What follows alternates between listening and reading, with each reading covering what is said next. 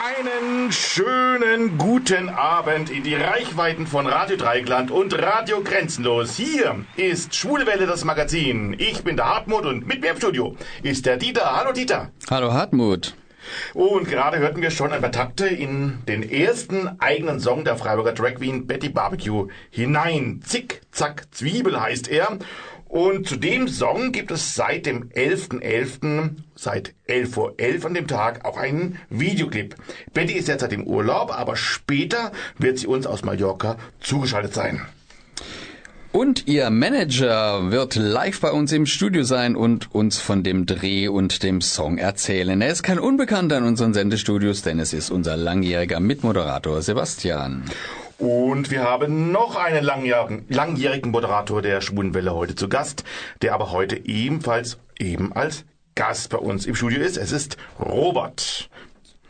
Ja, und unser Gesundheitsminister Jens Spahn hat ja das Verbot der sehr umstrittenen Homo-Heilung wieder auf die Tagesordnung geholt.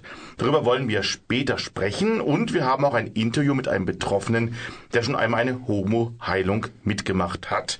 Er wird uns berichten, was er erlebte, was seine Motive waren und wie es ihm heute geht. Aber als erstes schalten wir gleich nach Zypern und hören, wie es unseren Auswanderern geht. Zuletzt hörten wir ja in unserer Sendung, dass ihre Gay-Sauna von den Behörden und homophoben Gruppen sehr drangsaliert wurde. Inzwischen ist das Schlimmste passiert. Die Sauna wurde geschlossen. Was ist passiert und wie geht es Werner und Josef seitdem in dieser Situation? Das ist gleich Thema in einer neuen Ausgabe unserer Reihe Die Auswanderer.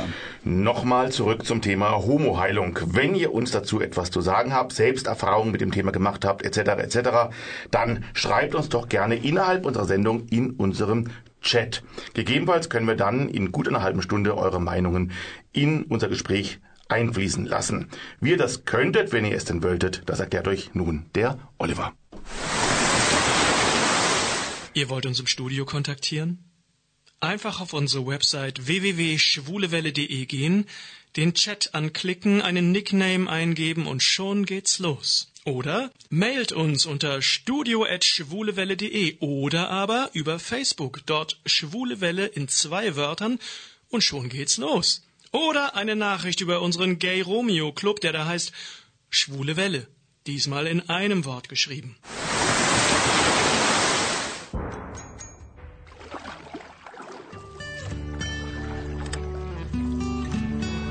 Schwule Welle, das Magazin mit den Aussteigern.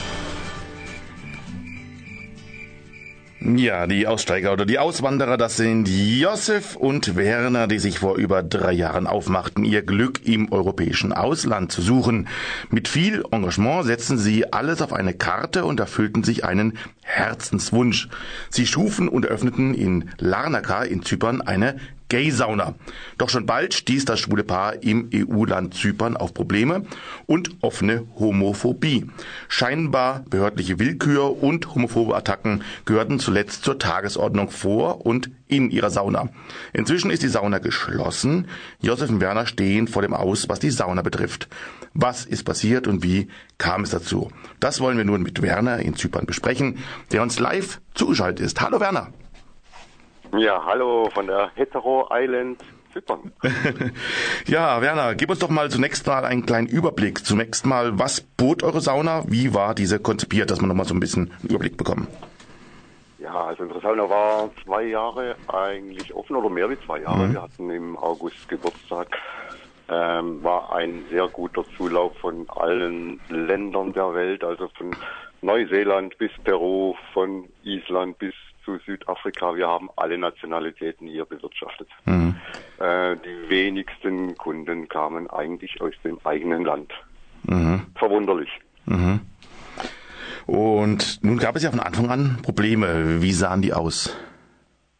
Ja, also die, die Probleme, die, die waren ja eigentlich schon auch vorher abzusehen, weil Zypern zählt ja immer, wenn du diese Ranglisten vom LGBT oder von der IGA anschaust, als homophobstes Land Europas. Also damit war es eigentlich klar. Hm. Was, was uns, weder Josef noch mir oder anderen klar war, dass die Menschen hier wirklich unterdrückt leben und gar nicht frei handeln können und somit auch nicht die Sauna besucht haben Hm. oder haben wollen dürfen, wie, wie man es auch immer nennt. Mhm. Bist du noch da? So, ja. Jetzt habe ich gerade nicht gehört. Und, ähm, ja. Ja, let letztendlich hat sich das Ganze auch ausgewirkt. Mhm. Ähm, die Korruption, die hier sich hier breit macht, ähm, macht sich auch, das ist mir jetzt heute klar, äh, Mhm. bei den Menschen klar. Ich habe viele Texte bekommen von netten Kunden aus Zypern, die, die mit dem Leben gekämpft haben, weil sie Angst hatten, wenn das jemand mitbekommt, dass ich schwul bin, dann werde ich von den Bergen runtergestürzt. Was ich da alles gelesen habe, also erbärmlich. Äh, es ist einfach die Korruption, die hier läuft. Das Land ist bankrott. Die Menschen haben Geld und kaufen sich natürlich äh, alle möglichen Rechte ein, obwohl sie gar kein Recht haben. Äh, die Korruption ging jetzt bei uns so weit, dass die Polizei, das Munizipal, das Elektrowerk das und zu guter Letzt sogar noch das Gericht gegen uns entschieden haben und wir haben den Kürzeren gezogen und die Sauna vergangenes Wochenende komplett zugemacht. Zum Leidwesen der Zyprioten natürlich. Ja, wie waren die letzten Tage dann? Also die waren dann plötzlich da und einfach zugemacht oder wie war das dann? Wie muss man sich das vorstellen? Ja, ich war noch zuletzt äh, an einem Dienstag im Gericht. Äh, dort haben sie noch das Gerichtsurteil wieder so verschönt, damit es wieder passt, dass wir zumachen. Ähm, Letztendlich, ich nehme es mal vorweg, dieses Gerichtsurteil geht jetzt gegen mich als Privatperson, weil wir ja ein Privatclub sind. Äh, darf ich also jetzt keinerlei privaten Empfänge mehr machen. Ansonsten wird der vorläufig ausgestellte Haftpflicht, äh, Haftbefehl gültig und ich komme sogar noch ins zypriotische Gefängnis und krieg Vollpension. Also wie muss man sich das vorstellen? So, ja. Äh, Du bist du bist als in der Sauna noch oder, oder wohnst da oder, oder, oder wie ist es, wie muss sich das da, vorstellen? ja Die wohnt da in der Sauna. Die, ja, ja, wir wohnen da, wir haben unsere Wohnung hier eingebaut. Wir, der Club lief auch privat, es war ja anders gar nicht äh, machbar in Zypern. Äh, Lizenz, die haben gar keine Erfahrung, die denken immer Club und Sex und weiß Gott was und ähm, die, die denken da nicht an, dass das eine Kommunikationsstätte eigentlich ist, klar, mit Spaß dabei, aber äh, letztendlich ist es ein Meeting Point, um gleich Menschen mit gleichen Interessen zu treffen. Einfach. So, das haben die nicht kapiert, deswegen haben wir den, die Sauna geschlossen, dass eine Sauna ja durchaus möglich ist. weil Überall in der Welt hast du eine Klingel, da, da klingelst und, und wirst reingelassen. Also Ja. es ist als Club äh, darstellbar. Das war natürlich das Handicap und deswegen das Court hat oder das Gericht hat erst versucht zu schließen als öffentlicher Platz. Äh, konnten wir mit allen Lizenzen beweisen, dass wir ein Privatvergnügen hier sind. Also jeder ist privat drin. Die haben Getränke kostenlos bekommen, mit der Umlage natürlich, die sie bezahlen. Aber war alles kostenlos. Und jetzt hat das Gericht ohne Fragen und Zustimmung von uns äh, einfach das Urteil abgeändert von öffentlich in privat. Und damit ist unsere Wohnung und die ganze Sauna äh, ein Strafgefangenenlager von mir selber. Wenn du es nämlich genau nimmst, Josef dürfte mich hier gar nicht besuchen. Okay. Aber äh, ja, und dann, dann könntest du dann festgenommen werden, wenn es rauskäme, dass Josef bei dir zu Besuch wäre. Oder gar wohnen würde. also, ähm, ich sag mal so, ich, wir haben noch eine, die Halloween-Party mitgemacht. Die war vom 1. bis 3. Wir haben drei Tage Halloween gemacht. Ich habe es dann publiziert, dass wir schließen. Ähm, mit folgendem Hintergrund tatsächlich, äh, ich war an dem Wochenende schon im Risiko, wenn die Polizei hier beauftragt wird, diesen Laden zu überprüfen und es wären Gäste hier, könnten die mich sofort mitnehmen. Ja, wie geht es denn jetzt erstmal so weiter? Habt ihr einen Plan? Gibt, kämpft ihr weiter um die Sauna oder habt ihr die Sauna an sich aufgegeben und habt schon andere Pläne? Ja, ähm, an der Sauna hängen wir eigentlich jetzt weniger. Äh, muss dazu sagen, wir haben diesem Land sehr viel Freiheit gegeben. Wir haben ganz tolle Gäste, die auch hier das Leben verändert haben. Die sind frei geworden. Ähm, Josef und ich sind uns eigentlich zu schade und zu müde, hier ständig gegen ein Land zu kämpfen und haben gar nicht die Hilfe, wie es 1969 bereits in New York war, wo die ganze äh, LGBT-Gemeinschaft hinter diesem Stonewall Inn stand. Das haben wir hier halt nicht. Die laufen davon, wenn irgendwo Munizipal oder Polizei ist, dann verstecken die sich im Schneckenhaus.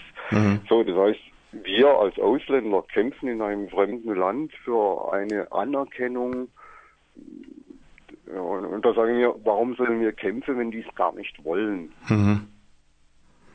Also natürlich muss, müssen wir jetzt erstmal rauskommen und ich werde es auch, auch die Sauna werden wir wieder öffnen, aber in veränderter Form. Äh, ich gehe jetzt nächste Woche zum obersten Gericht von Zypern nach Nicosia in die Hauptstadt. Äh, dort stellen wir Antrag, dass sie das äh, Gerichtsurteil von Larnaca revidieren. Mhm. Mit der Gefahr, dass dort die Korruption auch schon angekommen ist und die das gar nicht revidieren. Ähm, das ist jetzt die letzte Chance. Die können das wieder zurückblocken nach Larnaca ans Gericht. Äh, dann bin ich wieder in einem Gefangenenlager. Sollten die mir zustimmen und es zunächst mal abblocken von Larnaca, machen wir die Sauna selbstverständlich samstags wieder auf. Mhm. Äh, Samstag und Freitag war bei uns ein reger Zulauf auch von Einheimischen, jetzt mhm. im Winter sowieso. Äh, wir geben ihnen den Platz zurück. Ich möchte ihnen den nicht wegnehmen. Mhm. Sie haben sich hier frei gefühlt. Sie müssen aber lernen, dass sie den Platz nicht kostenlos oder auf Kosten von Josef von mir bringen. Mhm. Was hast du denn in den vergangenen gut drei Jahren eigentlich über das queere Leben auf Zypern gelernt? Es fahren ja immer noch viele Urlauber natürlich dahin, auch schwule äh, Urlauber. Auf was müssen sie sich eigentlich einstellen? Ja, Zypern ist eigentlich, wenn du so die Bilder siehst, ganz, ganz schwul, äh, und freundlich. Mhm. Äh, auch die Menschen hatten, wir hatten keine Schwierigkeiten, wenn wir durch die Stadt gelaufen sind oder irgendwo im Laden oder im Kaffee waren und gesagt haben, wir sind Eigentümer der Sauna, mhm. äh, haben wir immer positive Resonanz bekommen, nie irgendwas Homophobes. Das heißt, wenn du dich an der, der am Strand oder so aufhältst, äh, du solltest da vielleicht nicht gerade ähm, nackt rumlaufen, das ist in dem Land nicht so, so üblich. Aber ähm, du kannst hier offen auch einen Mann mal an der Hand tragen und mhm. äh, durch die Stadt laufen. Also es wird anerkannt. Mhm. Das ist dann wirklich die Auslebung von den öffentlichen Diensten und die stecken natürlich, ich ist meine Vermutung, und es wird auch publiziert oft in Wikipedia, die Kirche, die gegen die Verpartnerung der Schwulen jetzt ankämpft. Mhm. Ähm, wie kann man euch denn, kann man euch in irgendeiner Form unterstützen, helfen? Äh, hast du da irgendwelche Wünsche oder Vorstellungen, was man machen könnte? Ja, also momentan sind wir sehr, sehr gefangen auf der Insel. Mhm. Ich ja sowieso in der Sauna, ich stecke hier drin fest. Mhm. Josef ist zwar hier, aber äh, darf keiner wissen. Nee, folgendes, wir, wir gehen ja jetzt nach Nicosia in, in, das oberste Gericht. Je nachdem, wie die, die nächsten zwei Wochen entscheiden werden, äh, für oder gegen uns, wie auch immer, ist für uns, also wenn sie gegen uns sind, ist für uns äh, der Weg nach Europa, nach Straßburg äh, geöffnet. Mhm. Straßburg, das äh, Gericht kannst du erst einschalten, wenn du in dem entsprechenden Land alles erdenklich Mögliche gemacht hast. Mhm. So, mehr können wir nicht tun, als zum obersten Gericht zu gehen ähm, und von dort, wenn wir eine Ablehnung bekommen, äh, dann schalten wir natürlich Straßburg ein und dann erfährt Europa erstmalig von diesem Fall und von dem Vorgehensweise in Zypern. Mhm. Vorher geht es gar nicht weg. Mhm. Also die Gefahr für das Gericht in, Nicosia jetzt, lassen Sie jetzt das durch nach Europa mhm. äh, oder, oder äh, blocken Sie es ab und mit der Gefahr, dass Europa dann wirklich hier mal eingreifen muss. Mhm. Also es bleibt leider weiterhin spannend bei euch. Wir werden es weiterhin verfolgen. Halten uns da wieder auf dem Laufenden und wenn wir was tun können, sagen uns Bescheid. Das nächste allerdings... Ja, ihr könnt, mhm. mit Sicherheit was tun. Ich hoffe, dass jetzt ganz, ganz, ganz viele zugehört haben und vielleicht mhm. kennt sich der eine oder andere doch mal aus dem europäischen Recht. Also da sind wir auf der Insel wirklich äh, ja, was man nicht im Internet entdecken, wirklich hilflos und vielleicht hat der eine oder andere einen Tipp, wie wir da mhm. ganz schnell Hilfe bekommen. LGBT in Zypern ist äh, ganz scheu, also da kriegen wir gar keine Hilfe her, die blocken alles ab, mhm. wo es ein landesspezifisches Problem wäre. Also mhm. wir sind für alle Hilfe offen, was da im Radio jetzt auf uns zukommt. Ich werde auch im Chat bei euch bleiben. Mhm. Ich bin noch da. Okay. Und äh, freue mich natürlich über alle Kontakte, wo auf mich zukommen. Also wenn jemand das jetzt hört, auch vielleicht eine Nachfolgesendung oder eine Wiederholung hört, kann uns gerne anschreiben. Dieter, unsere E-Mail, wo sollen Sie es hinschicken, wenn jemand einen Tipp hat? An Einfach an studio.schwulewelle.de. Genau, dann leiten wir es auf jeden Fall weiter. Auf jeden Fall. Dann, Werner, erstmal vielen Dank für das sehr offene Gespräch. Wir drücken euch natürlich die Daumen für die Zukunft und bleiben weiter in Kontakt. Lasst uns wissen, wie es weitergeht und sagt uns auch, wie man euch helfen kann, wenn es zukünftig irgendwas gäbe. Mit Sicherheit, ich werde euch bei Facebook informieren über jeden Stand. Der ist mhm. wichtig jetzt, dass die Welt weiß, was hier inmitten von Europa auf der zypriotischen Insel eigentlich abgeht. Mhm. Das war unser Auswanderer Werner, der zusammen mit seinem Partner Josef auf Zypern eine Gay-Sauna eröffnete, die aber nun schließen musste. Und wir bleiben weiter dran.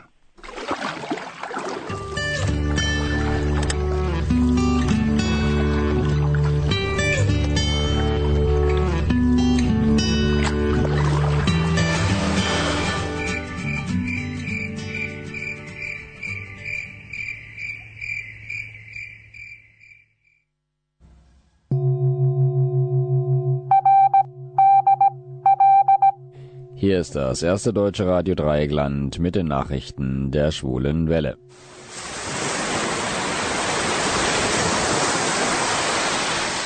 Meine Damen und Herren, guten Tag. Zunächst unsere Nachrichten im Überblick.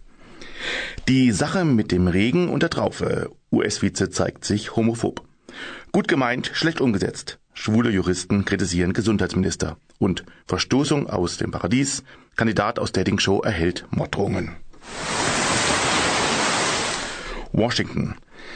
Dass eine potenzielle Ablösung des sogenannten US-Präsidenten Donald Trump aus LGBT-Sicht Verbesserungen brächte, wurde einmal mehr durch eine Rede von US-Präsidenten, Vizepräsidenten Mike Pence in Frage gestellt. In einer Ansprache anlässlich des National Adoption Month hat dieser sich stolz über den Aufbau von Diskriminierungen gegen Homo- und Transsexuelle durch die Trump-Regierung geäußert. Der 60-jährige Republikaner sagte, er könnte stolzer nicht sein, dass die Regierung in dieser Frage entschieden gehandelt habe. Pence bezog sich dabei auf eine Anfang November erlassene neue Vorschrift des Gesundheitsministeriums, die es öffentlich geförderten Adoptionsagenturen und einigen anderen Organisationen ausdrücklich erlaubt, Homo- und Transsexuelle zu diskriminieren. Berlin. Nachdem Bundesgesundheitsminister Jens Spahn, CDU, seinen Entwurf eines Gesetzes zum Schutz vor Behandlungen zur Veränderung oder Unterdrückung der sexuellen Orientierung oder der selbstempfundenen geschlechtlichen Identität vorgestellt hatte, hangelt, hagelt es nun Kritik seitens der Bundesarbeitsgemeinschaft Schwule Juristen. Zwar begrüßte sie grundsätzlich die Initiative des Ministers, bezeichnet aber zum Beispiel die Ausnahmeregelung bei 16- bis 18-Jährigen als wörtlich völlig inakzeptabel. Laut dem Gesetzentwurf dürften entsprechende Behandlungen dann durchgeführt werden, wenn die minderjährige Person über eine, wie es heißt, erforderliche Einsichtsfähigkeit in die Bedeutung und Tragweite der Entscheidung verfügt. Hierdurch würde eine besonders schutzbedürftige Altersgruppe völlig schutzlos gestellt. Weiter heißt es, das Verfahren, in denen darüber gestritten wird, ob die Beschädigten über die erforderliche Einsichtsfähigkeit in die Bedeutung und Tragweite ihrer Entscheidung verfügten, sei entwürdigend. Ebenfalls kritisiert wird eine vollständige Beschränkung des Verbots auf unter 18-Jährige. Dies sei unangemessen, da auch Volljährige geschützt werden müssten. Im Anschluss an diese Nachrichten werden wir das Thema Homo-Heilung vertiefen. Köln. Was macht man, wenn man ein schwuler Mann ist und sich outen will? Genau, man geht in eine Dating-Show und datet erst einmal Frauen, um dann zu bemerken, dass die männlichen Mitkandidaten sehr viel interessanter sind. So geschehen in der RTL-Kuppelshow Bachelor in Paradise. Der Kandidat Raffi Rachek hat schon 2018 in der Dating-Show Bachelorette als Kandidat teilgenommen. Nun, 2019, nahm er erneut an einem ähnlichen Format teil und outete sich nach wenigen Tagen vor laufenden Kameras. Dies brachte ihm allerdings nicht nur Gutes. Teile seiner Familie wollen nach seinem Outing nichts mehr mit ihm zu tun haben. Seine Mutter und sein Bruder haben ihn regelrecht verstoßen. Seine Mutter dränge ihn nun dazu, sich heilen zu lassen, da Homosexualität nicht normal sei. Wörtlich sagte Raffi, das tut mir natürlich sehr weh. Ich weiß, dass das in meinem Kulturkreis eine Todsünde ist, aber ich möchte einfach der sein, der ich bin. Raffi stammt ursprünglich aus Syrien, wo in der Gesellschaft wenig Verständnis für Homosexualität herrscht. Nach seinem TV-Outing erhielt er sogar Morddrohungen. Raffi sagte dazu, Zitat, auffällig war, dass diese aus meinem eigenen Kulturbereich waren. Das ist natürlich sehr schade, aber ich lasse mich davon nicht einschüchtern. Das war die schwule Welle mit den schwulen Nachrichten.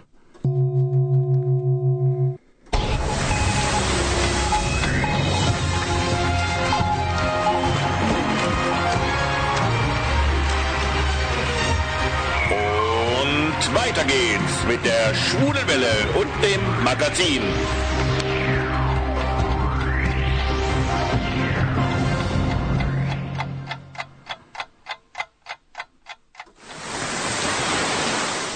Hi, Guten Abend. wir sind Patrick Und Flo? vom Podcast Stadtland Schwul aus Berlin. Und ihr hört die Schwule Welle auf Radio Dreieckland Und was gerade grenzenlos durch die Nacht. Das waren ein paar Takte des Songs Revelation aus dem US-amerikanischen Film Boy Erased oder Der verlorene Sohn von 2018. Dieser Film, der auf den Memoiren von Garrett Conley basiert, erzählt die Geschichte von Jared, der schwul ist. Sein Vater ist Baptistenprediger und überredet seinen Sohn, eine Konversionstherapie zu absolvieren. Dort sollen Homosexuelle innerhalb von zwölf Tagen umgepolt werden. Das Programm ist streng nach der Bibel ausgerichtet. Der Film zeigt im Folgenden den weiteren Verlauf dieser Therapie, bis Jared auch mit Hilfe seiner Mutter, die ihre Unterwürfigkeit dem Vater gegenüber aufgibt, aus der Therapie flieht. Der Film ist in meinen Augen sehr sehenswert und es ist auch schön, dass die Hollywood-Stars Nicole Kidman und Russell Crowe dem Thema durch ihre Teilnahme mit in die Kinoseele verholfen hat. Und Homoheilung ist nun auch unser Thema. Dazu begrüße ich im Studio Robert von unter anderem der Rosenhilfe. Rosa Hilfe. Hallo Robert. Hallo Hartmut und hallo Dieter. Schön, dass du wieder da bist, mal wieder über uns. Ja, sieht ganz anders hier aus als letztes Mal. Ja, Studio ist umge äh, umgewandelt worden hier, ja. ja, Robert, bevor wir weiterreden, möchten wir uns zunächst einen realen Bericht eines Betroffenen hören. Wir führten vorab das Interview. Er bat uns aber darum, dass seine Stimme nicht im Radio zu hören ist. Deshalb haben wir das gesamte Interview nachgesprochen und auch den Namen geändert. Wir nennen ihn im Interview Bernd. Hallo Bernd, du hast schon mal Erfahrung mit einer sogenannten Heilung gemacht. Wie kam es dazu? Hallo Hartmut. Ja, ich habe schon an einem Heilungsseminar teilgenommen. Die Vorgeschichte ist etwas komplex. Natürlich wusste ich schon früh in meinem Leben von meiner Homosexualität, aber ich erlebte dennoch einen sehr langen und teilweise auch für mich sehr schmerzhaften Prozess der Selbstannahme meiner Identität. Auf dem Land aufgewachsen gab es kaum Menschen, mit denen ich mich identifizieren konnte. Da war das Thema noch eher tabu. Zu Beginn war ich mir eigentlich selbst nicht sicher, was eigentlich mit mir los ist. Mein Leben war konfus. Eigentlich war ich schon eher das angepasste Kind oder der angepasste Jugendliche. Ich versuchte meine empfundene Schwäche oder mein Defizit, nämlich das nicht normal zu sein, durch höchste Anstrengung in der Schule oder später auch im Studium auszugleichen. Ich hatte immer das Gefühl, wenigstens in dem Bereich gut zu sein, wenn ich es schon ansonsten nicht war. In Bezug auf diese Leistungen hat es ja dann auch geklappt. Ich konnte durch das Lernen und Büffeln auch die Fragen nach mir, nach meinem Sein etwas verdrängen. Irgendwann klappte das nicht mehr gut. Nun wünschte ich mir sehr einen Partner, bei dem auch ich mir Liebe und Geborgenheit erhoffte. Irgendwann gab es dann in meinem Leben als junger Erwachsener sowas wie eine Zündung. Ich traf zufällig einen mir zuvor oberflächlich bekannten Mann, der mit einem anderen Mann, seinem Partner, Hand in Hand in aller Öffentlichkeit spazierte. Da hat es dann irgendwie Klick bei mir gemacht und ich wusste, ja, man kann auch so leben. Es folgten noch viele Jahre der Verunsicherung. Irgendwann outete ich mich bei meinen Eltern. Das brauchte viel Mut, und das Ergebnis war dann eher sehr ernüchternd. Ohne sie verurteilen zu wollen, denn sie kommen einfach aus einer anderen Generation und sind dem zudem sehr gläubig, also katholisch, muss ich schon sagen, dass ich mich in der Zeit nach dem Outing schämte, so zu sein, wie ich es eben bin. Dann kam nach langem Schweigen der Vorschlag, an einem Heilungsseminar teilzunehmen, um die Krankheit in Gottes Hand zu legen. Da gaben sie mir den Tipp mit dem Exerzitienhaus. In was für einer Art von Einrichtung warst du denn? Das war ein Exerzitienhaus der katholischen Kirche, nicht in Baden-Württemberg. Ein Ort zur geistlichen Erneuerung, zur Vertiefung und Erneuerung des Glaubens, auch zum Auftanken in einer hektischen und oberflächlichen Welt. Ein guter Ort. Wie lange warst du dort und wohntest du dann auch dort? Ja, während des rund zehntägigen Heilungsseminars wohnte ich im Haus dort. Das ist auch wichtig, um nicht andauernd vom Alltag außerhalb abgelenkt zu werden. Wie wurde mit dir umgegangen und was hast du dort erlebt? Ich kannte das Haus schon von früher ein bisschen. Ich war schon einmal über ein Wochenende dort. Die Menschen, die dort arbeiten, sind alle sehr freundlich und hilfsbereit. Es sind ja auch etliche Priester und ein paar Pädagogen dort eingebunden. Der Tag läuft immer gleich ab. Es gibt geistliche Vorträge und Impulse jeden Tag, dann individuelle und persönliche Gebets- und Betrachtungszeiten, eine tägliche Eucharistiefeier, außerdem wird Beichte durch die Priester angeboten und ein tägliches Einzelgespräch mit einem über die Zeit festen Begleiter oder Begleiterin. Das sind dann meistens Laienmitarbeiter des Hauses. Außerhalb der gemeinsamen Elemente wird geschwiegen, damit man ganz bei sich sein kann und wirklich Zeit und Ruhe hat zum Nachdenken und sich auf die Themen und das eigene Leben zu konzentrieren. Anfangs ist es etwas fremd, aber ich bin schnell reingewachsen. Vor allem in den Zeiten mit meiner Begleiterin konnte ich meine Sorgen, Ängste und Anliegen loswerden. Und natürlich kamen wir dann auch nach einigen Tagen auf das Lebensthema zu sprechen. Sie organisierte dann die Heilungsgebete für mich. Am Haupttag, also an dem Tag, an dem ganz intensiv von einem Gebetsteam unter der Leitung eines Priesters für mich um Heilung gebetet wurde, war ich sehr aufgeregt. Das Gebetsteam wusste um das Anliegen, weil es ja von meiner geistlichen Begleiterin bereits mitgeteilt worden war. Das Heilungsgebet lief so ab, dass ich in der Mitte auf einem Stuhl saß. Das Gebetsteam, Frauen und Männer, standen um mich herum und beteten gemeinsam unter Auflegung ihrer Hände auf meinen Kopf. Es wurde auch in geistlichen Sprachen gebetet, das sind Sprachen, die der Heilige Geist den Betern schenkt und besonders intensiv sind. Im Anschluss an das lang andauernde Gebet erklärten mir die Beter und Beterinnen, dass etliche ungute Bindungen an verstorbene Vorfahren gebrochen worden sind. Da müssen etliche schlechte Dinge in der Welt der Vorfahren gelaufen sein. Diese Dinge und Verbindungen, so sagten sie mir, hätten großen Einfluss auf mein ganzes Leben. Ich sei jetzt aber ein Stück weit davon befreit worden. Es war dann auch wichtig, dass ich an die Heilung, die jetzt geschehen sei, glauben würde und daran festhalten. In Bezug auf meine Homosexualität wurde um die Wiederherstellung der Schöpfungsordnung gebetet. Das Team sagte mir, dass ich aber zu weiteren Heilungsseminaren kommen müsste, um weitere Heilung zu erfahren. Es könne immer wieder zu Gefühlen kommen, ich könne aber daran festhalten, was jetzt geschehen sei. Hattest du Kontakt mit anderen Frauen oder Männern, die sich ebenfalls einer Heilung unterzogen haben? Wie gesagt, Kontakt mit anderen während der Seminarzeit hat man kaum, da jeder und jede schweigt und sich auf das eigene Leben konzentriert. Aber das ist auch gut, denn jeder Mensch kommt mit seinem eigenen Anliegen und Problemen. Es ging ja in dem Seminar nicht um das Thema Homosexualität. Jeder Teilnehmer bringt seine eigenen Themen und Hoffnungen mit. Auch später hatte ich nie Kontakt zu Schwulen und Lesben, die in irgendeiner Art und Weise an Heilungsseminaren teilgenommen hatten. Meine schwulen Freunde können das allesamt nicht verstehen. Für sie gibt es da nichts zu heilen. Aber ich finde, am Ende muss das jeder oder jede für sich selber entscheiden. Jeder hat sein eigenes Leben und muss schauen, dass er oder sie irgendwie damit klarkommt. Wie fühlst du dich in der Zeit? Hast du, hat sich das Gefühl in dieser Zeit irgendwie geändert?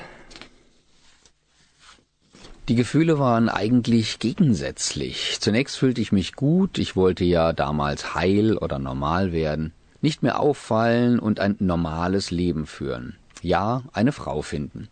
Ich glaubte das aus tiefstem Herzen ein Stück weit Heilung empfangen zu haben. Denn es sind ja nicht die Menschen, die heilen, sondern Gott. Es sind ja keine Ärzte dort, die eine Medizin verschreiben. Andererseits veränderte sich das Gefühl nicht. Ich spürte bald wieder, dass es die Männer sind, die mich anziehen, nicht die Frauen. Da hatte es keine Änderung gegeben. Ich hatte dann viele Tage, an denen ich mich wieder schlecht fühlte, ja eigentlich als krank und immer noch nicht heil.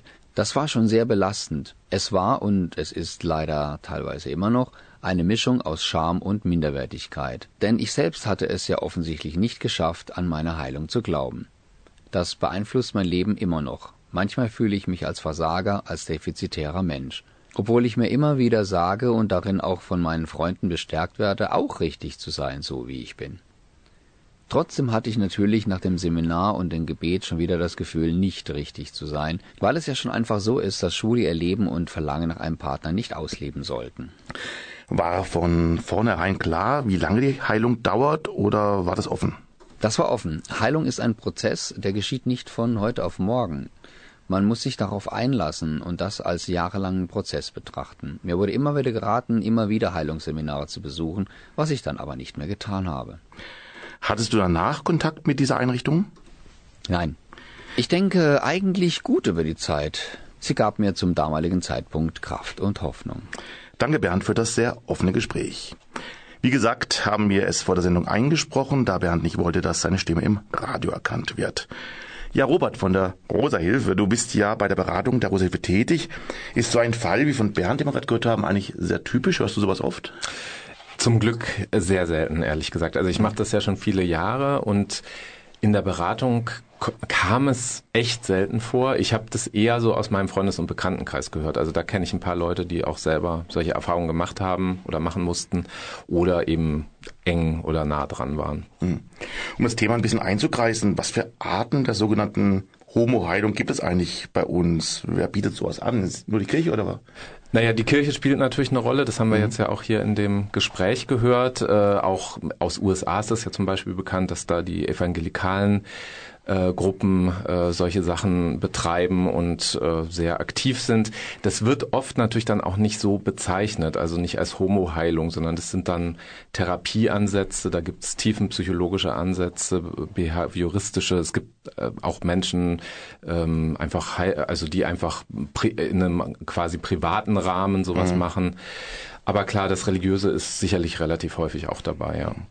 Aus deiner Erfahrung, was du gehört hast, äh, wieso kommen denn die meisten Menschen überhaupt dazu, dass sie eine solche Homo-Heilung Homo versuchen zu absolvieren?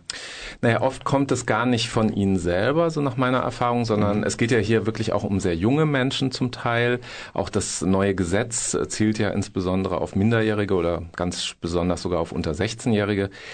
Ähm, häufig stecken die Eltern dahinter. Ähm, es geht auch ja hier nicht nur um das Thema Homosexualität, sondern auch jetzt Transidentität äh, rückt da mehr in den Fokus, was ja gerade unter Jugendlichen jetzt auch äh, mehr ja offener sozusagen gelebt und äh, benannt wird auch. Und ähm, ich glaube, dass bei vielen Eltern der Wunsch dahinter steht, egal ob es jetzt religiös begründet ist oder nicht, dass das Kind, naja, in Anführungszeichen normal sein soll, dass es irgendwann eine Familie gründen soll, vielleicht auch, dass es nicht unglücklich werden soll. Ne? Es gibt ja immer noch auch so diese Bilder von Homosexuellen, die dann im Alter einsam da vor sich hin vegetieren oder solche Sachen, also die auch als beziehungsunfähig teilweise betrachtet werden von manchen Leuten. Und bei den äh, Menschen, die das machen selber, gibt es natürlich diese Wünsche zum Teil auch. Ja, manche haben vielleicht einen Wunsch nach Familie, nach Kindern, solche Sachen. Was genau geschieht denn bei so einer Therapie, soweit du es weißt? Ist es im Film, was im Film gezeigt wird oder äh, was Bernd berichtet, sehr typisch oder gibt es da Unterschiede?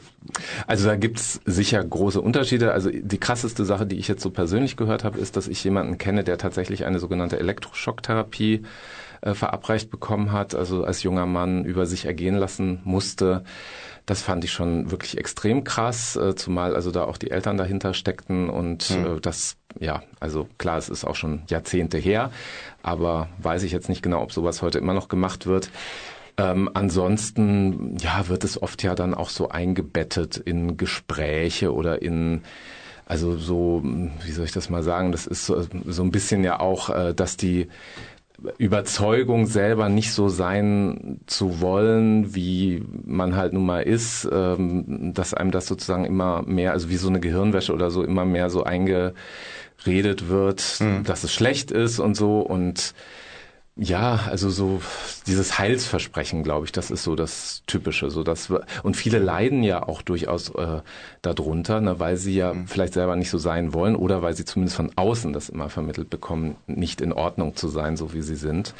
Und wenn sie noch sehr jung sind und vielleicht einfach dann auch noch nicht so wirklich das reflektieren können, noch nicht so wirklich zu sich stehen können, kann das schon ziemlich fatale Wirkungen dann auch haben. Hast du denn von Betroffenen schon mal wirklich was gehört, die bei so einer Heilung waren oder wie es ihnen danach ging oder während, der, äh, während diesem Heilungsprozess in Anführungsstrichen? Ja, also ich habe von, äh, von niemandem gehört, ähm, dass es was verändert hätte. Also das ist auch sehr typisch, wie hier Bernd das beschreibt, dass im Grunde, wenn es da Veränderungen gibt, dann sind die temporär oder sie sind dann sicherlich auch so ein bisschen wie soll ich sagen, forciert äh, durch, durch diese Erfahrung. Also es gibt dann ja auch so Berichte, dass Männer dann wirklich äh, eine Zeit lang heterosexuell leben, vielleicht sogar eine Familie gründen oder so, aber dann irgendwann früher oder später halt doch wieder ihrer eigentlichen Neigung sozusagen äh, äh, näher kommen. Was ich auch gehört habe, ist, dass es eben psychisch äh, starke Schäden, kann man eigentlich schon sagen. Also das ist ja auch, worauf jetzt dieser Gesetzentwurf von äh, Jens Spahn abzielt, dass es wirklich äh, äh, lang andauernde psychische oder vielleicht sogar lebenslang andauernde Traumata und sowas hinterlassen kann. Hast du eine Zahl oder Schätzung, wie viele Menschen ungefähr eine Therapie in Deutschland machen? Gibt es da überhaupt Zahlen? Also meines, ich habe da jetzt auch ein bisschen recherchiert vor der Sendung. Ich glaube, wirklich verlässliche Zahlen gibt's nicht. Es gibt Schätzungen, Magnus Hirschfeld Gesellschaft, die schätzt äh, zwischen 1000 und 2000 pro Jahr, wenn ich das jetzt noch richtig im Kopf habe. Aber das sind Schätzungen. Also das, ich glaube, Mhm. da gibt es keine wirklich äh, verlässlichen Zahlen. Nun ist ja Homosexualität, wie es nun bereits mehrfach wissenschaftlich bewiesen wurde, ja keine Erkrankung, keine Erkrankung, sondern sie ist angeboren. Du hast eben schon angedeutet, wenn nun Menschen eine derartige Therapie mitmachen, was kann diese bei ihnen bewirken? Was sind die großen Gefahren? Du sagst ja eben schon, dass man hinter vielleicht in Depressionen verfällt. Ja, genau. Also ich denke, so dieser Prozess, sich selber anzunehmen, der wird dadurch bestimmt nicht leichter, der wird sicherlich erschwert äh, und ich denke auch so innere Konflikte, die mit dem Coming Out, mit dieser Phase auch des inneren Coming Outs äh, ja oft verbunden sind, die werden sicher noch verstärkt dadurch. Ähm, also ich glaube, dass ja, also ich kann mir eigentlich kaum vorstellen, dass nützliche Effekte, also außer vielleicht sowas wie geme wie er jetzt ja hier auch beschrieben hat, Gemeinschaft zu erfahren oder sich irgendwo aufgehoben und geborgen zu fühlen, wenn es einem vorher sehr sehr schlecht ging, kann vielleicht im Einzelfall so sein, aber ich denke, was dann diese Konversionsversuche selber angeht, das hat eigentlich, also so wie ich das gelesen, gehört und auch selber, also in meinem Umfeld erfahren habe, eigentlich ausschließlich negative Auswirkungen. Ja, nun hat unser Gesundheitsminister Jens Spahn ja die Homo-Heilung in Deutschland äh, angeregt oder eine, Gesetz, eine Gesetzesvorlage eingereicht, dass die verboten wird. Beträfe es dann alle Arten derselben oder auf wen oder was wird das Verbot, so wie es, so wie es nur angedacht ist, eine Auswirkung haben? Ja, also wenn ich da richtig informiert bin, äh, ist ja erstmal auch ein Werbeverbot, also es darf äh, nicht mehr sozusagen beworben werden. Bei Minderjährigen, glaube ich, generell äh, darf nicht mal informiert werden, irgendwie, dass es das gibt. Bei 16- bis 18-Jährigen, da, da gibt es dann diese schwammige Regelung, dass sie dann über die Tragweite irgendwie selber ähm, entscheiden müssen oder geprüft werden soll, ob die reif genug sind, da das zu überblicken.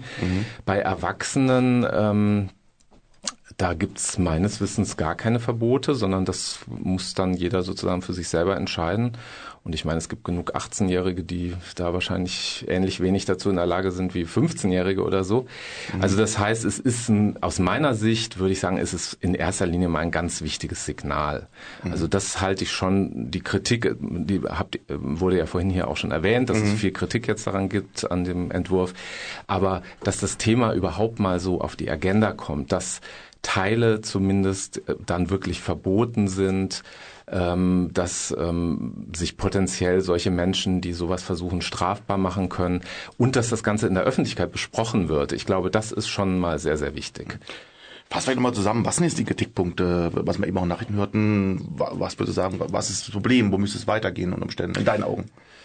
Naja, also ich denke, das Ziel müsste an sich sein, solche Versuche generell zu unterlassen, äh, eher weiter zu machen, so wie wir das ja auch seit Jahren und Jahrzehnten machen, ob von der Rosa Hilfe oder auch von der Schwulen Welle aus ja auch im Grunde einfach diese Themen äh, ja einer einer Normalität, äh, einer noch größeren gesellschaftlichen Normalität äh, anzunähern. Also das im Grunde genommen das Ziel sein muss, dass das überhaupt gar nicht mehr so wichtig ist, ob jetzt ein Mensch homo, bi, trans oder sonst wie sexuell ist, sondern dass es einfach eine Vielfalt an Menschen gibt und dass da überhaupt keine Therapien nötig sind, äh, daran was zu ändern und vielleicht aber auch äh, gekoppelt mit der Erkenntnis, dass es ja auch äh, ja, also dass es ja gar keine Erkrankung oder gar nichts Schlechtes ist. Ich meine, es ist ja auch aus ICD-10 gestrichen, schon seit, ich glaube, 1992 oder so. Ähm, also ich meine, letztendlich gibt's ja keine, es geht ja jetzt hier nicht um kriminelle Handlungen oder irgend solche Sachen, die dann abgestellt werden sollen, sondern es geht einfach um die Vielfalt menschlichen Seins und menschlicher Sexualität und Identität. Und ich glaube, diese Erkenntnis, ähm, klar, im Moment ist es vielleicht schwierig mit gewissen rechten äh, g- gesellschaftlichen Strömungen, aber alles in allem sind die in Deutschland ja schon rela relativ weit verankert und das noch weiter voranzusetzen. Und da auch natürlich religiösen Gruppen, sektiererischen Gruppen und so natürlich auch klare Grenzen aufzuzeigen. Was macht's dem Herrn Spahn, dem man ja vielleicht auch nicht nur abnimmt, dass er es ernst meint, natürlich, was macht's ihm eigentlich so schwer, dass man nicht einfach sagt, generell verboten in Deutschland?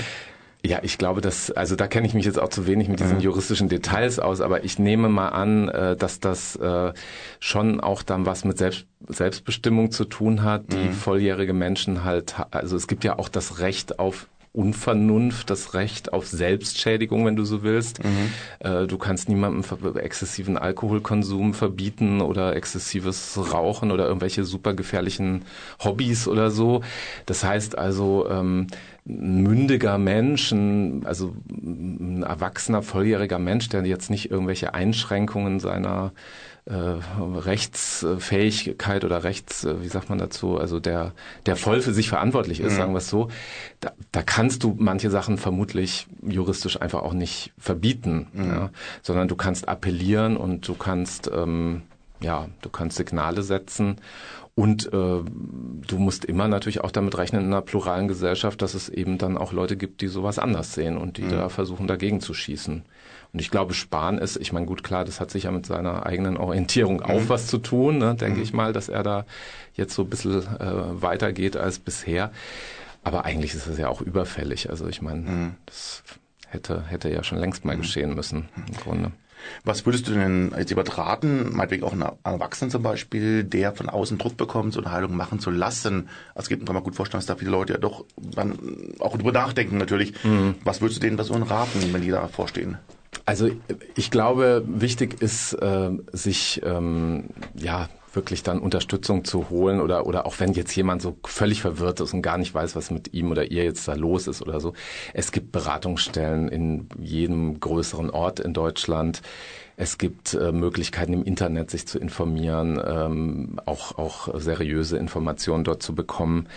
Äh, ich glaube, wichtig ist, äh, sich da nicht unter Druck setzen zu lassen und ähm, ja, einfach auch gute Leute zu finden, mit denen, also ob es jetzt Profis sind oder vielleicht auch aus dem persönlich privaten äh, Umfeld, ähm, die die Verständnis haben, die tolerant sind und die ähm, ja, die einfach ja nicht so drauf sind, sage ich mal, weil ich sehe das schon auch als eine als eine Minderheit, also Mhm. Leute, die wirklich solche extremen Dinge, weil dafür ist es dann auch, ich mache ja diese Beratung schon über 20 Jahre und es müsste häufiger mir zu Ohren gekommen sein, wenn es jetzt wirklich ein weit verbreitetes Phänomen wäre. Und da bin ich sehr froh, dass das eben doch offensichtlich nicht der Fall ist, sondern dass das dann eher eher so Einzelfälle sind. Ja. Und umgekehrt, es mag mag ja Leute geben, die wirklich aus bestem Wissen und Gewissen denken, sie müssen jemanden dazu drängen, sowas zu machen. Wie kann man denn den Leuten irgendwie helfen oder oder oder, oder ihnen irgendwie Dinge in, die äh, Argumentationen ge- entgegenwerfen? Ja, das ist tatsächlich sehr schwierig. Äh, Also ich sag mal, Toleranz zu verordnen oder so, das funktioniert leider nicht. Ähm, manchmal ist es sogar so, dass je mehr du dann auf die einredest oder so, umso mehr verhärten sich da die Fronten. Manchmal kann es helfen, äh, dass sie Informationen bekommen, dass sie vielleicht auch, also auch innerhalb der Kirchen gibt's ja auch solche Leute und solche Leute. Und gerade jetzt äh, in den großen Kirchen, römisch-katholische Kirche, keine Ahnung, äh, gut, evangelische Kirche ist meistens sowieso da ein bisschen toleranter, abgesehen vielleicht von den evangelikalen Strömungen. Ähm, da gibt's ja auch Leute, die da anders und verständnisvoller mit solchen Themen umgehen und dann eher Mhm. das Gespräch mit denen suchen, mit anderen, ja, Mhm. aus, also äh, ich glaube, die Möglichkeit, die gibt's fast immer. Mhm. Wenn jetzt jemand aus dem Freiburger Raum kommt und das Glück hätte, könnte mit dir darüber sprechen, weil du ja Beratungsgespräche machst. Äh, wo kann man sich hinwenden in Freiburg konkret? Ja, also äh, wir machen ja Beratung hier im Rahmen der Rosa Hilfe. Immer jeden Dienstag 17 bis 19 Uhr sind wir hier persönlich. Das ist hier gerade gegenüber vom Radio in der, im, auf dem Greta-Gelände Adlerstraße 12. Wir sind äh, auch telefonisch erreichbar in der Zeit 0761 25161 oder auch rund um die Uhr, sieben Tage die Woche per Mail erreichbar, team at rosahilfefreiburg.de, also Rosahilfe Freiburg, alles in einem Wort. Und dann machen wir, das ist alles dann auch streng vertraulich natürlich bei uns, äh, anonym, kostet kein Geld. Ähm, und wenn jemand jetzt zum Beispiel sich auch scheut, in die Rosa Hilfe zu kommen, weil ja, da könntest du ja gesehen werden oder Genau. sowas. Da gibt's auch Möglichkeiten, dann was anderes zu vereinbaren oder vielleicht auch erstmal am Telefon einfach zu sprechen. Und ich glaube, dass das ja für viele doch eine gute Möglichkeit ist, sich da auch mal so ein bisschen den Kummer von der Seele zu reden oder so. Ja, Robert, vielen Dank, dass du uns zu diesem schwierigen Thema heute zur Verfügung standst. Sehr gerne. Und du bleibst noch ein bisschen hier, aber ähm, wir haben gleich, gleich schon das nächste Thema, was ein bisschen fröhlicher ist insgesamt. Jetzt kommen wir nämlich zu was ganz anderem. Unsere Betty Barbecue hat ja am Montag, also am 11.11. um 11.11 Uhr einen Song herausgebracht. Kennst du ihn schon? Ja, ja, klar. Ich habe das Video auch schon mehrfach gesehen. Und kannst den Tanz auch schon? Ähm, naja, noch nicht so richtig, aber ich glaube, andere hier können das sehr gut. Ja, wir werden gleich mit Betty persönlich darüber sprechen. Sie wird uns aus Mallorca zugeschaltet sein und wir haben auch Sebastian hier live im Studio. Hallo Sebastian. Ja, hallo, guten Abend. Schön, dass ich da sein darf. Ja, du managst ja die Betty seit einiger Zeit bereits schon und ähm, du hast auch im Wesentlichen die Entstehung des Videos ja und dieser Songs ja mit vorangetrieben. Ähm, und jetzt würde ich sagen, bevor wir mit Betty reden und mit dir reden, hören wir uns erstmal den Song an. Zick-Zack, Wiebe. Betty ist uns nun live aus Mallorca zugeschaltet, wo sie sich gerade ein paar Tage erholt. Hallo Betty. Hallo, ganz liebe Grüße von der Insel. Ja, liebe Grüße zurück und schön, dass du dir trotz Urlaub kurz für uns Zeit genommen hast. Kannst du angesichts der Veröffentlichung deines Songs und des Videoclips gerade überhaupt abschalten oder hast du immer ein Auge so ein bisschen Richtung Freiburg und ein Ohr? Also ich habe selbstverständlich mein Handy selten aus der Hand gelegt und immer geguckt, was sich so auf YouTube tut, was die Presse schreibt und dementsprechend war es natürlich nicht so ein entspannter Urlaub, wie ich es mir gedacht habe, aber es ist ja auch ein freudiger Anlass. Das glaube ich ja. Und wie kam es eigentlich zu dem Song und wie lange habt ihr am Song und dem Clip gearbeitet, quasi von der Idee bis zum nun fertigen Werk? Ja, man glaubt es kaum. Das hat jetzt letztendlich fast ein Jahr gedauert. Mhm. Also das erste Mal im Studio war ich, glaube ich, im April. Da haben wir uns Ideen sammeln. Dann ging es sehr langsam äh, daran, überhaupt zu gucken, in welche Richtung der Song geht. Da war ein Partyschlager natürlich naheliegend. Mhm. Da musste eine Melodie her, da musste ein Text her, da musste das Ganze eingespielt, eingesungen werden und äh, natürlich auch noch produziert. Und es hat jetzt letztendlich inklusive dem Musikvideo fast ein ganzes Jahr gedauert. Ja, und wenn man so seinen ersten Song hier rausbringt, was ist denn dir da besonders wichtig gewesen, was du in dem ersten Song transportieren möchtest? Natürlich wollte ich in meinem ersten Song die Lebensfreude präsentieren und auch vor allem den Leuten mitgeben, die ich ja mit meiner Heimat, die ich sehr liebe, verbinde. Und der Schwarzwald ist ja weit mehr als Oma-Romantik und Schwarz-Weiß-Postkarten, sondern da haben wir ordentlich was zu bieten. Und ich glaube, das habe ich geschafft, ganz gut in diesen zu packen. Mhm. Ähm, wirst du denn mit dem Song auch auftreten oder wird der Song erstmal nur als Clip vorhanden sein?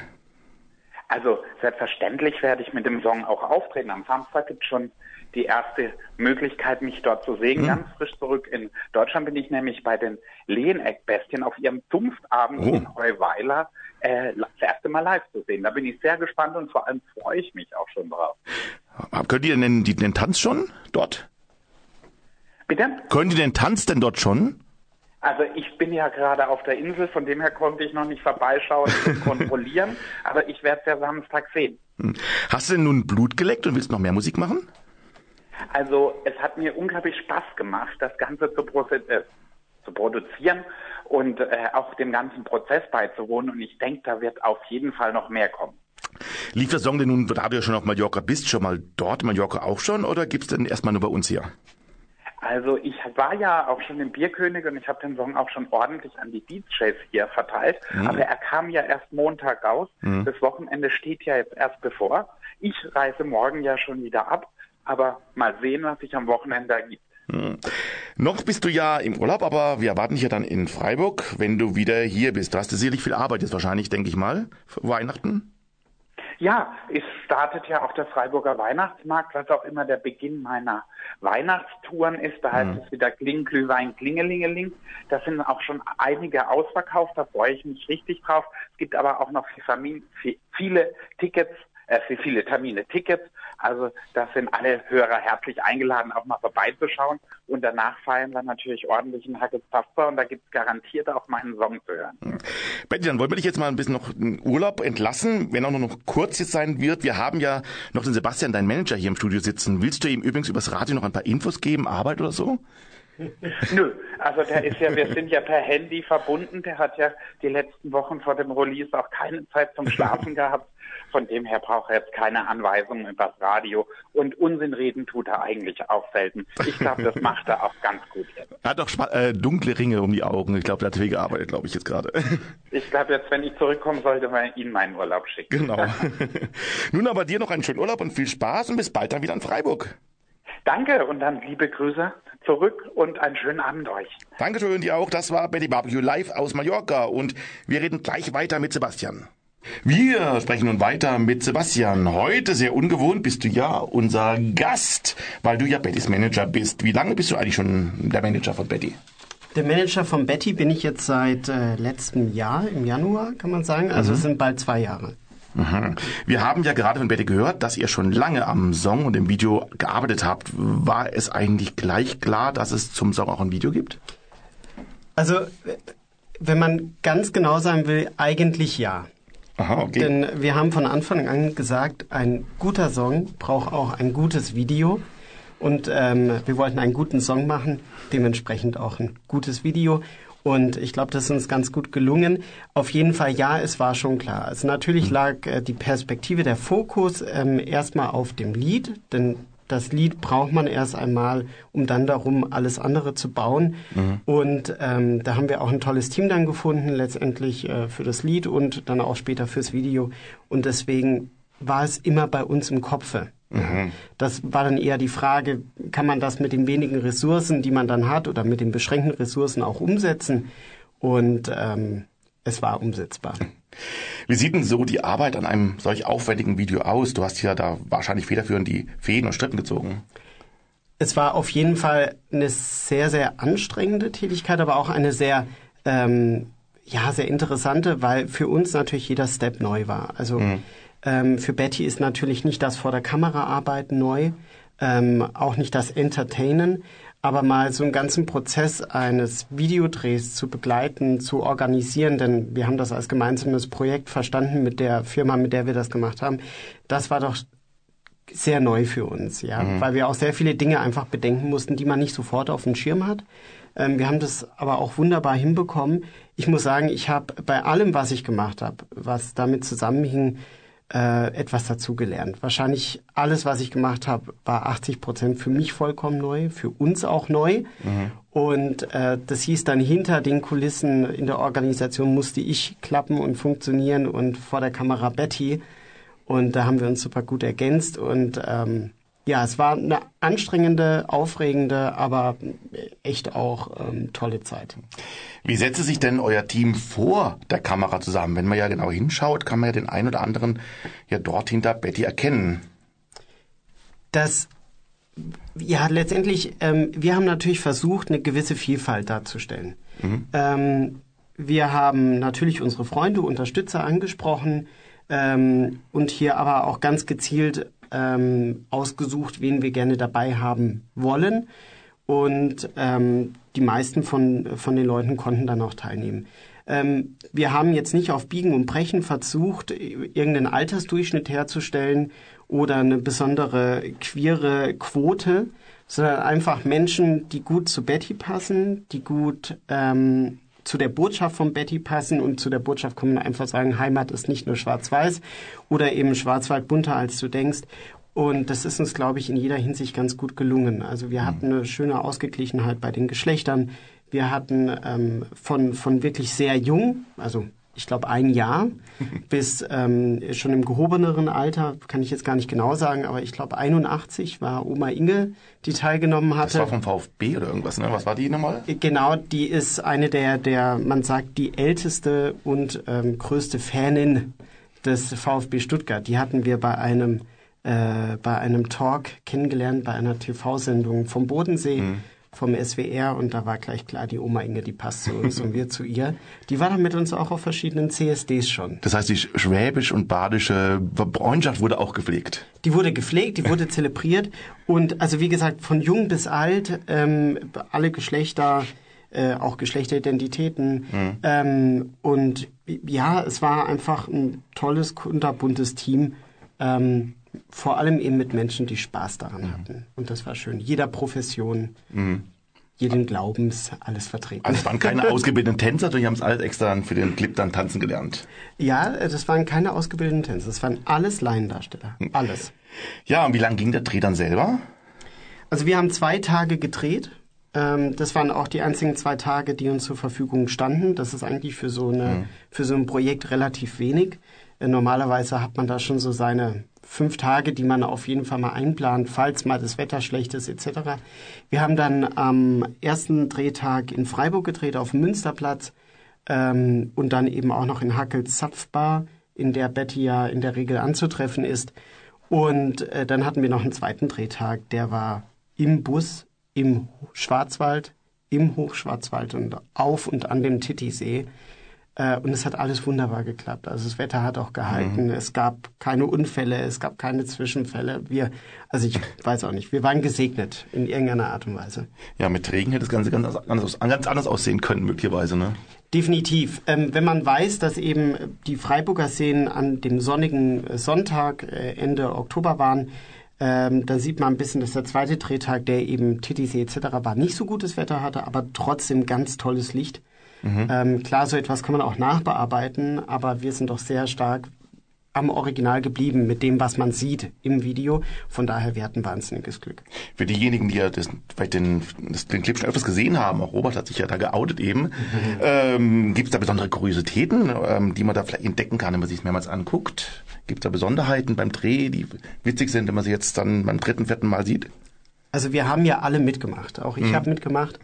Ähm, und was ich zumindest bemerkt habe, ist, man achtet beim ersten Mal anschauen so nur darauf, was, wie kommt man selbst rüber. Ja, also ist da was ganz Peinliches dabei oder nicht. Beim mhm. zweiten Mal kann man sich dann schon mehr auf die anderen orientieren, äh, konzentrieren. Und beim dritten Mal sieht man das Gesamtkunstwerk.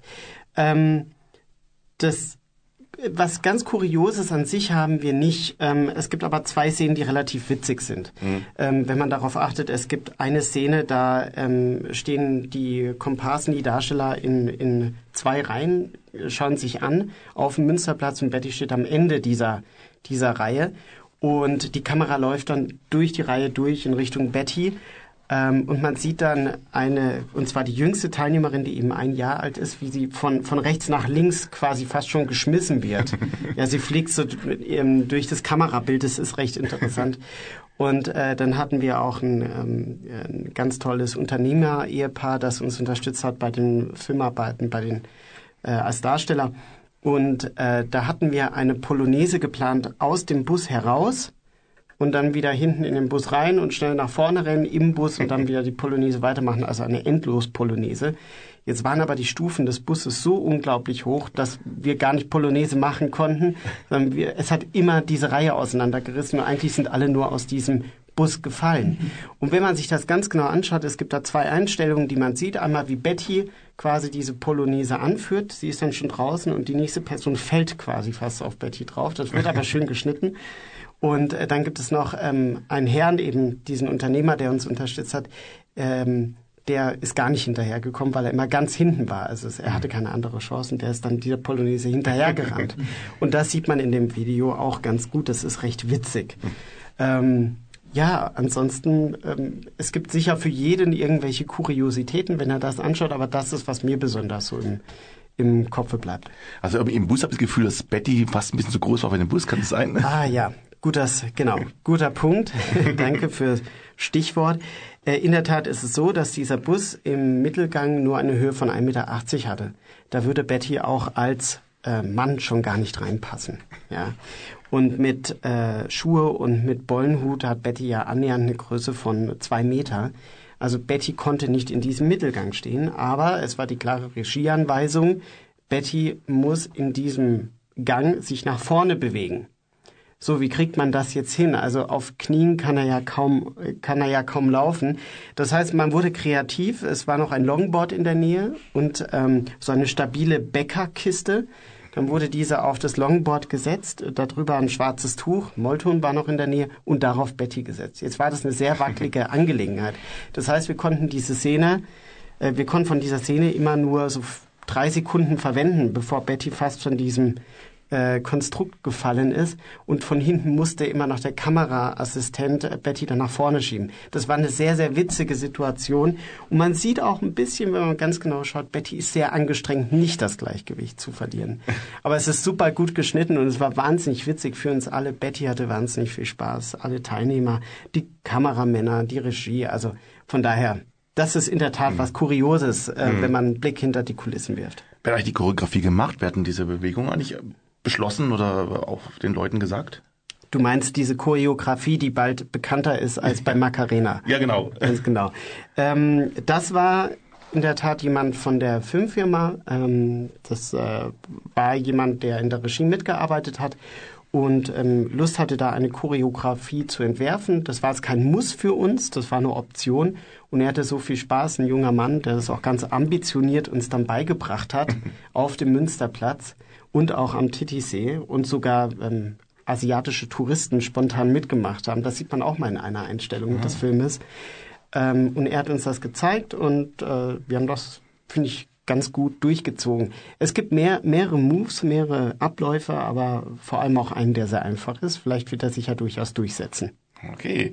Ja, es kam am 11.11., um 11.11 kam das Ganze heraus und gleich am ersten Tag wurde es ja der Clip des Tages bei queer.de. Muss man auch mehr schaffen erstmal.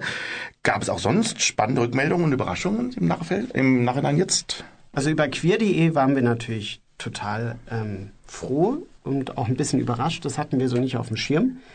Ähm, das war auf jeden Fall super.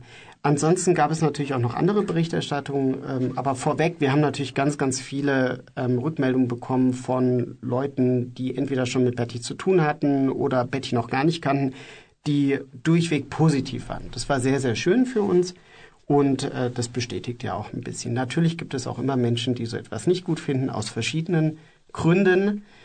Ähm, das kann auch damit, daran liegen, dass man einfach queere Dinge nicht gut findet oder Drag Queens nicht mag oder ja, wie auch immer. Das gibt's immer, damit muss man leben, aber das Gros der Leute fand's echt gut.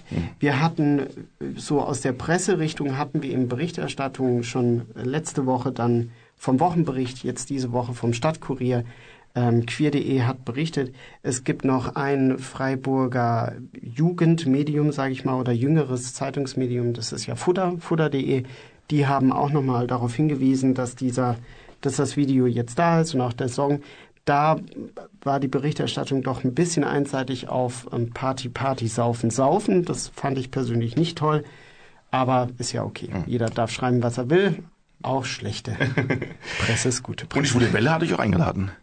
Die Schwule Welle hat es natürlich eingeladen. Genau, das ist dann die Kirsche auf der Torte. Ja, selbstverständlich. Und hast du jetzt noch ein Blut geleckt und Betty äh, und arbeitet ihr am zweiten Clip oder seid ihr erstmal froh, dass der eine jetzt erstmal fertig ist? Nein, wir haben noch viel mehr im Petto und werden auf jeden Fall werden auf jeden Fall hier noch weiter aktiv bleiben. Ähm, wir haben jetzt einen Partyschlager gemacht und das will ich auch nochmal betonen, das ist ein Partyschlager. So etwas wird dann auf Partys gehören. Äh, das geht irgendwann in Richtung vielleicht Mallorca etc. Deswegen ist der Text auch so, wie er ist. Deswegen ist auch die Melodie so, wie sie ist. Ähm, Betty kann aber deutlich mehr als nur Partyschlager, auch wenn man sie da vielleicht auch verorten würde. Das heißt, wir dürfen alle gespannt sein, was jetzt noch in nächster Zeit kommt. Ähm, es wird cool, es wird spannend und es wird sehr schön. Also Edith Piaf darf sich warm anziehen. Ja, auf jeden Fall. Wo überall kann man jetzt den Song also noch hören, zum Abschluss noch, damit man, falls man jetzt hier Lust bekommen hat, den Clip sehen? Genau. Also ich denke, das, was den meisten Leuten auch ähm, jetzt wirklich Spaß machen könnte, ist das Video zu sehen. Ähm, das gibt es auf YouTube. Einfach äh, Zickzack Zwiebel, so heißt ja der Titel des Songs, eingeben oder Betty Barbecue ist da zu finden. Ähm, das Lied selbst kann man auch natürlich anhören auf Spotify, iTunes, äh, man kann es auf Amazon laden. Also überall eigentlich, äh, wo man Musik streamen oder downloaden kann, sind wir vertreten mit diesem Lied. Ähm, genau, von daher, also man kommt gar nicht dran vorbei, wenn man aktiv danach sucht. Mhm. Ja, Sebastian, schön, dass du wieder mal in unseren heiligen Hallen warst und wir sehen dich ja bald wieder auf der anderen Seite, eigentlich mehr oder weniger. Da bist du dann auch einer der Moderatoren wieder in unserer Sendung, nämlich am 19. Dezember. Und da geht's dann in der Weihnachtsshow weiter. Da freuen wir uns drauf. Da freue ich mich auch schon besonders drauf. An dieser Stelle will ich noch eine kleine Anmerkung machen zu äh, dem Bericht von Bernd, den ich äh, vorhin gehört Mhm. hatte, der mich schon sehr betroffen gemacht hat und auch ein bisschen die Zornesröte ins Gesicht getrieben hat. Mhm. Ähm, ich weiß, wir versuchen immer sehr sachlich mit den Dingen umzugehen. Robert hat das auch ja wunderbar geschildert. Aber da ich heute Gast bin, darf ich eine kleine Meinung dazu loswerden. Ja, natürlich. Ähm, ich finde einfach so, welche Dinge, die institutionalisiert ein vermeintliches Korrektiv anbieten bei Homosexualität, gehören grundsätzlich verboten und sogar hart bestraft. Das sollte im Range eines Verbrechens sein. Äh, Das ist meine Meinung dazu. Und weil vorhin die juristische Frage dazu aufkam, Mhm. es gibt ja immer wieder die Diskussion, ob man Artikel 3 ähm, dass er der Gleichbehandlungsartikel im Grundgesetz ist, ähm, noch äh, anpassen sollte, um die äh, sexuelle und geschlechtliche Identität. Würde man das machen, könnte man so welche Verbote, die grundsätzlich und umfassend sind, viel, viel besser durchsetzen und ohne weitere Diskussion. Ähm, das ist aber natürlich eine Frage, ob man das will. Für einen für einen schwarzen Gesundheitsminister, also aus CDU, CSU-Bereich, ist das, was er jetzt macht, schon mal echt gut. Hätte ich Mhm. nicht erwartet. Ähm, da geht aber definitiv da noch mehr. Gute Meinung, Dankeschön. Und dann erstmal dir auch viel Erfolg mit Zickzack Zwiebel und allen deinen anderen und euren anderen Projekten. Und das war Sebastian, der in der Funktion des Managers von Betty Barbecue heute, von Betty Barbecue heute bei uns im Studio war.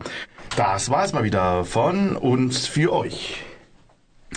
Wir bedanken uns bei Werner und Josef, unseren Auswanderern in Zypern, deren Gay-Sauna kürzlich geschlossen wurde. Danke für das sehr offene Interview an Bernd über, die, über das Thema Heilung und natürlich auch hier an Robert, der heute dafür zu uns ins Studio kam. Danke. Danke auch an Betty Barbecue, die kurz ihren wohlverdienten Urlaub für uns unterbrochen hat. Und danke natürlich auch an unseren Sebastian, der uns unter anderem von der Produktion von Bettys aktuellen Song Zick, Zack, Zwiebel berichtete. Nun wünschen wir euch eine gute Woche und wir freuen uns schon auf euch, wenn ihr nächste Woche wieder einschaltet. Übrigens reisen Alex und ich kommende Woche zur schwulen Soap-Hochzeit des Jahres, beziehungsweise zur Feier des 25. 25. Jubiläums der RTL-Serie unter uns. Wir werden dann in einer kommenden Sendung darüber berichten. Nun aber ist Schluss für heute und daher sagen wir nun alle Tschüss. Tschüss. Diese Sendung wurde Ihnen präsentiert von Schwule Welle, dem einzigartigen und nicht zuletzt wärmsten Programm in der Toskana Deutschlands, mit freundlicher Unterstützung von Radio Dreieckland.